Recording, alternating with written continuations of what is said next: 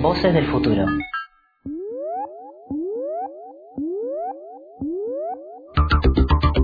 Tu dosis semanal de tecnología por antena libre.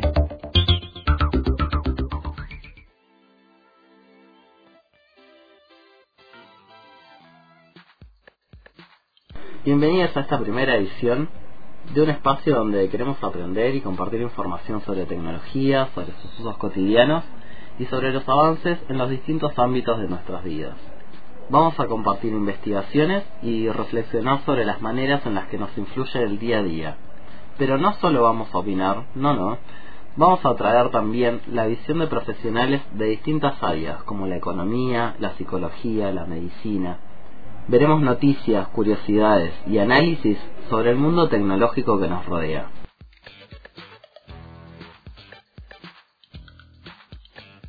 Bueno, vamos a empezar este espacio con un tema que está muy en auge en este año, la inteligencia artificial. ¿Qué es y cómo se está usando? Es un tema muy amplio el de la inteligencia artificial, ¿no?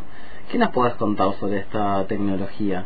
Primero, para empezar ¿no? a contar un poco los conceptos básicos para entender qué es, porque por eso habla mucho, pero no se tiene como idea tan clara de qué termina siendo. Cuando hablamos de inteligencia artificial, estamos pensando en la capacidad que tienen las computadoras y los sistemas de software para poder realizar tareas, eh, tomar decisiones que normalmente los humanos tomamos. Algunas de las funciones por ahí a destacar que hacen estas inteligencias artificiales, como en el día a día, eh, tiene que ver con el reconocimiento de voz o las traducciones automáticas, la detección de fraudes o recomendaciones personalizadas. Las inteligencias artificiales están entrenadas a partir de la recolección de la gran cantidad de datos que hacen y los algoritmos específicos que usan para poder aprender y mejorar el rendimiento con el tiempo. Básicamente, digamos que aprenden con el uso que le demos.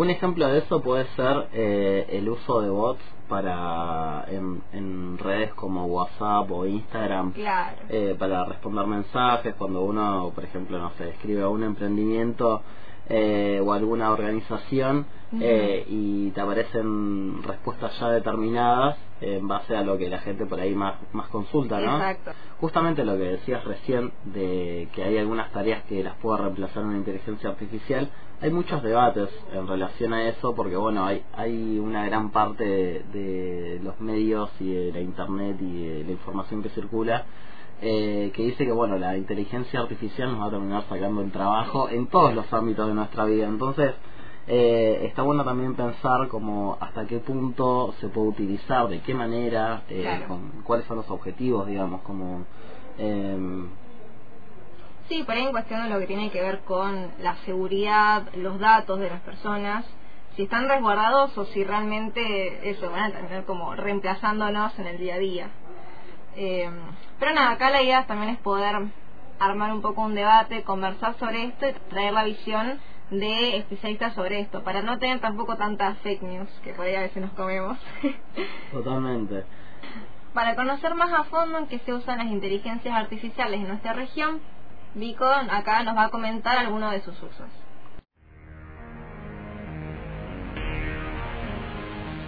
Noticias.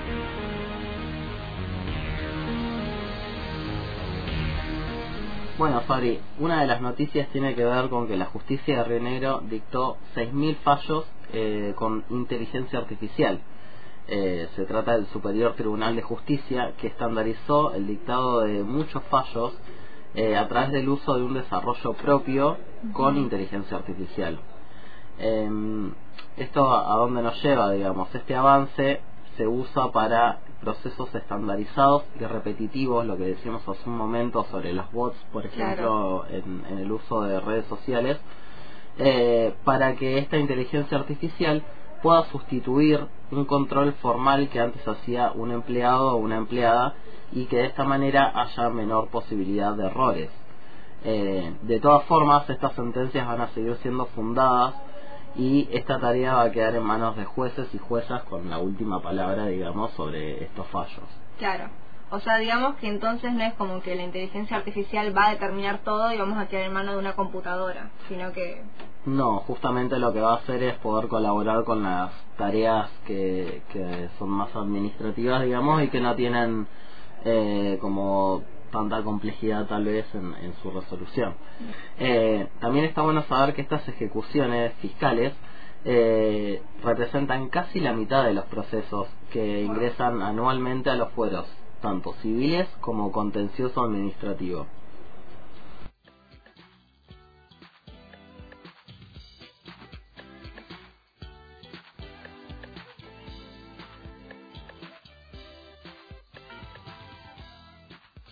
Otra de las noticias tiene que ver con el uso de la inteligencia artificial en la zona, esta vez en Neuquén, y es que la planean usar para mejorar la seguridad de la ciudad. Se conoció que la provincia neuquina está haciendo un nuevo centro de monitoreo de seguridad en la ciudad capital para sumar la inteligencia artificial a las herramientas tecnológicas y así hacerle frente a los delitos eh, que ocurran allí. Este nuevo centro de operaciones de la División de Videoseguridad va a estar a cargo de Nahuel Cortés y lo que plantea es que se va a pasar de un sistema de vigilancia por cámaras, que es el actual, digamos, que funciona en distintas ciudades de, la provincia y también del país. Eh, se va a pasar a un sistema integral, ¿para qué? Para poder facilitar el procesamiento de la información eh, que es tomada por las capturas en la vía pública. Este sistema va a estar compuesto por cámaras con tecnología 4K, con inteligencia artificial, análisis de datos, nuevos servidores de almacenamiento y van a agregar más puestos doble monitor. Eh, algo para tener en cuenta sobre este tema es que se aclaró que las imágenes tomadas por las cámaras del gobierno que están instaladas en distintos puntos de la vía pública son para uso exclusivo de la seguridad y solamente van a tener acceso a la policía y la justicia. ¿Esto qué significa? Que este sistema está dentro del marco legal y que las capturas de estas videocámaras callejeras no se van a poder usar como prueba para hechos ligados al tránsito de la ah, ciudad. Ah, bien. ¿Es expresamente para alguna situación de robo o algo así? Solamente sí, para reconocimiento facial era una de las características ah. que, que se nombraban. Habrá que ver si este nuevo sistema se va a replicar en otras ciudades de la región o de la provincia. Eh, lo que se adelantaba por ahí es que tal vez en ciudades como Centenario, Plotier, que son aledañas a Neuquén Capital, eh, se replique este sistema de seguridad y de monitoreo integral. Ah, este, así que bueno, habrá que estar atentos a, cómo sigue todo este tema. Sí, cómo funciona y bueno, digamos si es una mejora realmente o si más o menos da, lo mismo o no. Totalmente. Bueno, ahora Sabri nos va a contar algunos datos sobre la inteligencia artificial. Algunas curiosidades, podríamos decir, ¿no? Exactamente.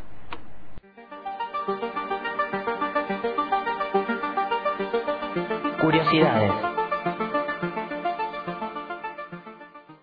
De la inteligencia artificial yo al menos empecé conociendo como los últimos dos años más o menos. ¿Vos cuándo fue que empezaste a conocer el término?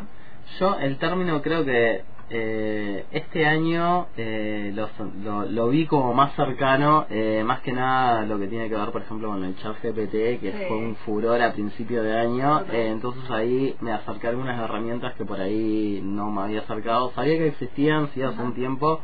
pero bueno, como esas cosas que uno va viendo por ahí, si te interesa un poco la tecnología, aunque sea medio de lejos, tenía algunos términos, pero la verdad que no había ahondado, no había investigado mucho.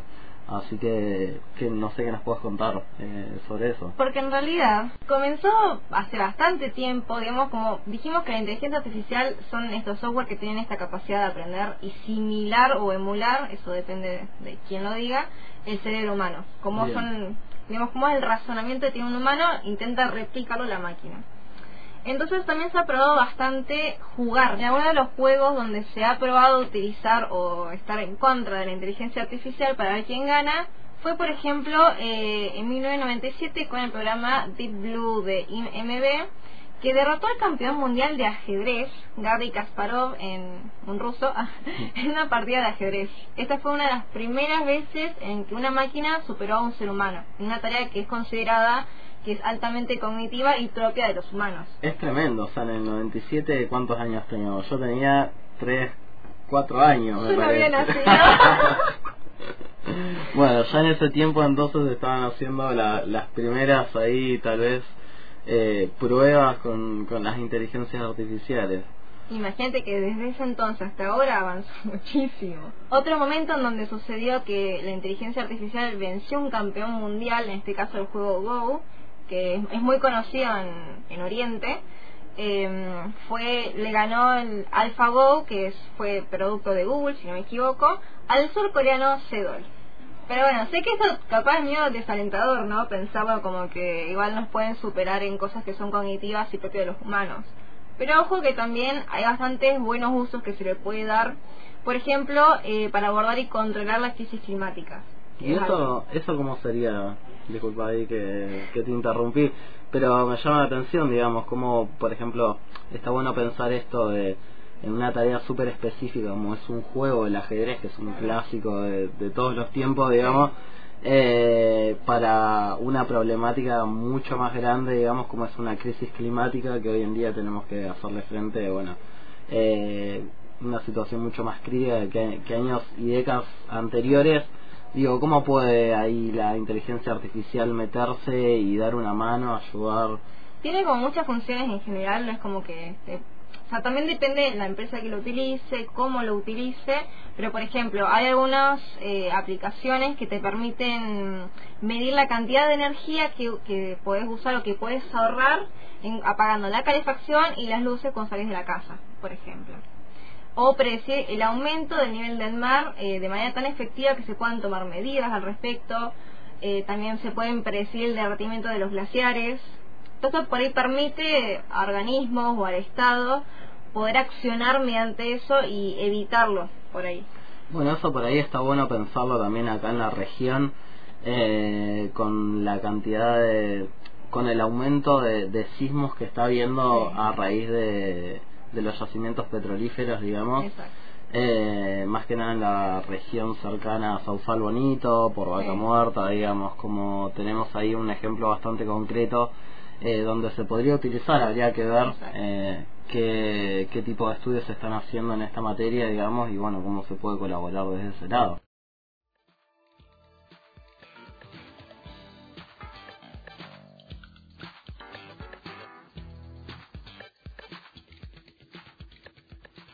Pero también hay que quizás decir un poco las cosas buenas que puede hacer. En este caso, eh, puede una inteligencia artificial también detectar el contenido falso que circula en Internet. Por ejemplo, esto, saber que está hecho por inteligencia artificial o ver fotos, por ejemplo, en las redes sociales, que es muy común ahora lamentablemente, que, que hayan perfiles falsos con fotos falsas. Bueno, hay inteligencias artificiales que pueden mostrarte que eso no es real. Como que puedes diferenciar desde ese punto.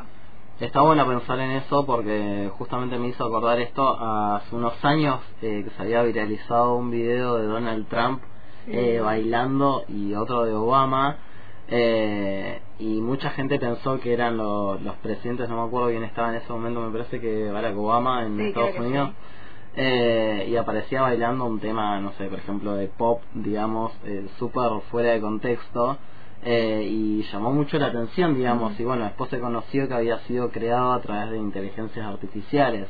Eh, también ahora hace poco, a principio de año, eh, durante, en, en distintas redes también había salido una imagen del Papa eh, y también se puso en duda porque por ejemplo aparecía con un camperón como se usan los traperos eh, y era una imagen que uno llegaba a dudar digamos siendo eh, una persona que por ahí está al tanto de estas cosas y sabe que todo el tiempo se están generando imágenes falsas, eh, digo, bueno, ¿hasta qué punto también uno puede llegar a ser engañado por estas cosas que no tienen sentido visualmente, digamos, ¿no? Sí, sí.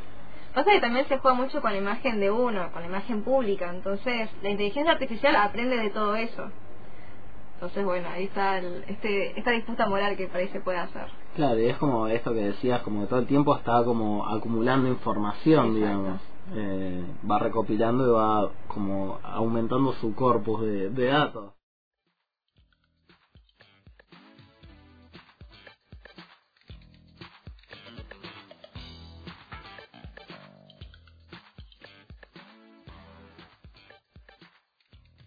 Bueno, hasta acá llegamos por el día de hoy. Eh, tuvimos algunas noticias de la zona, del uso de la inteligencia artificial, eh, pudimos pensar los distintos usos y funciones que se le está dando, hasta qué punto o hasta qué lugar, digamos, eh, estos desarrollos nos pueden facilitar algunas tareas o nos pueden generar algunas complicaciones, como en el caso de, de las deepfakes. Sí. En la producción y locución, Sabrina Carré y Vico Martínez Sony. Nos despedimos escuchando una canción hecha con inteligencia artificial con la voz de Gustavo Cerati y la canción es Por Mil Noches. Yo sé que algunas veces me equivoco demasiado. Yo sé que estás cansada